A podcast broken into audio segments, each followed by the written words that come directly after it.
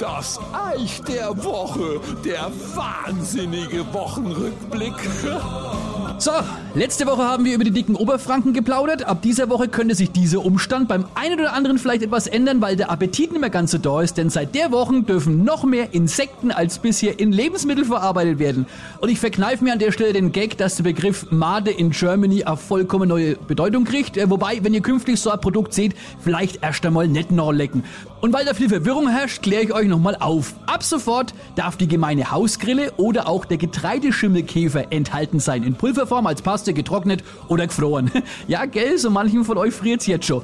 Ja, wo ist denn das alles drin eigentlich? Naja, in Brot, Labla, Keksen, Nudeln, Suppen, Pizza, Kartoffelerzeugnissen, Fleischanalogen, Snacks. Jetzt wird's heikel, bierähnliche Getränke, da darf das auch rein. Also haltet euch lieber ans Original. Schokolade, und was ich sehr interessant finde, Nüsse. Machen die jetzt eine Erdnuss auf, shoppen da einen Wurm rein und biegen die wieder zu, egal.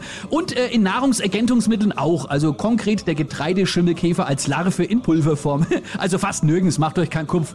Ja, aber das wird ja wohl hoffentlich draufstehen. Ja und nein, die Hersteller müssen auf dem Etikett keinen gesonderten Hinweis geben, dass sich in den Produkten Bestandteile aus Insekten befinden. Allerdings muss es in der Zutatenliste drin sein, auf Latein und Deutsch, aber das mit Deutsch jetzt gar nicht gebraucht, denn wir wissen ja, dass Acheta domesticus die Hausgrille ist und Alphitobius diapernius der Getreideschimmelkäfer. Ja, das ist Grundwissen, das was man. So, wer jetzt sagt, das ist ja ekelhaft, seid mal nicht so zimperlich. Die Viecher werden doch speziell gezüchtet und und wichtig, 24 Stunden vor der Verarbeitung nicht mehr gefüttert, damit der Darm leer ist. Not dann. Und wer jetzt bleibt, bäh, ich hör auf, dem möchte ich noch sagen, unter Umständen esst ihr sowas nicht erst seit gestern. Schaut beim nächsten Einkauf zum Beispiel mal auf den Farbstoff E120. Der ist unter anderem in Kaugummi, Milcherzeugnissen und Gummibäller drin.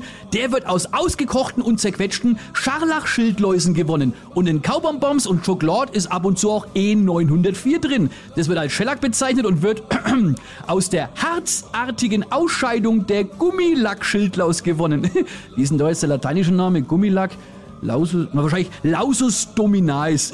so, ich hoffe, ich konnte ein wenig helfen. Wünsche jetzt einen guten Appetit und ach ja, liebe Männer, wenn euch eure Partnerin künftig fragt, was gibt's denn heute zum Essen? Und ihr sagt, wir grillen. Wundert euch nicht, wenn sie euch direkt vor die Füße speit. Bis gleich, das Eich.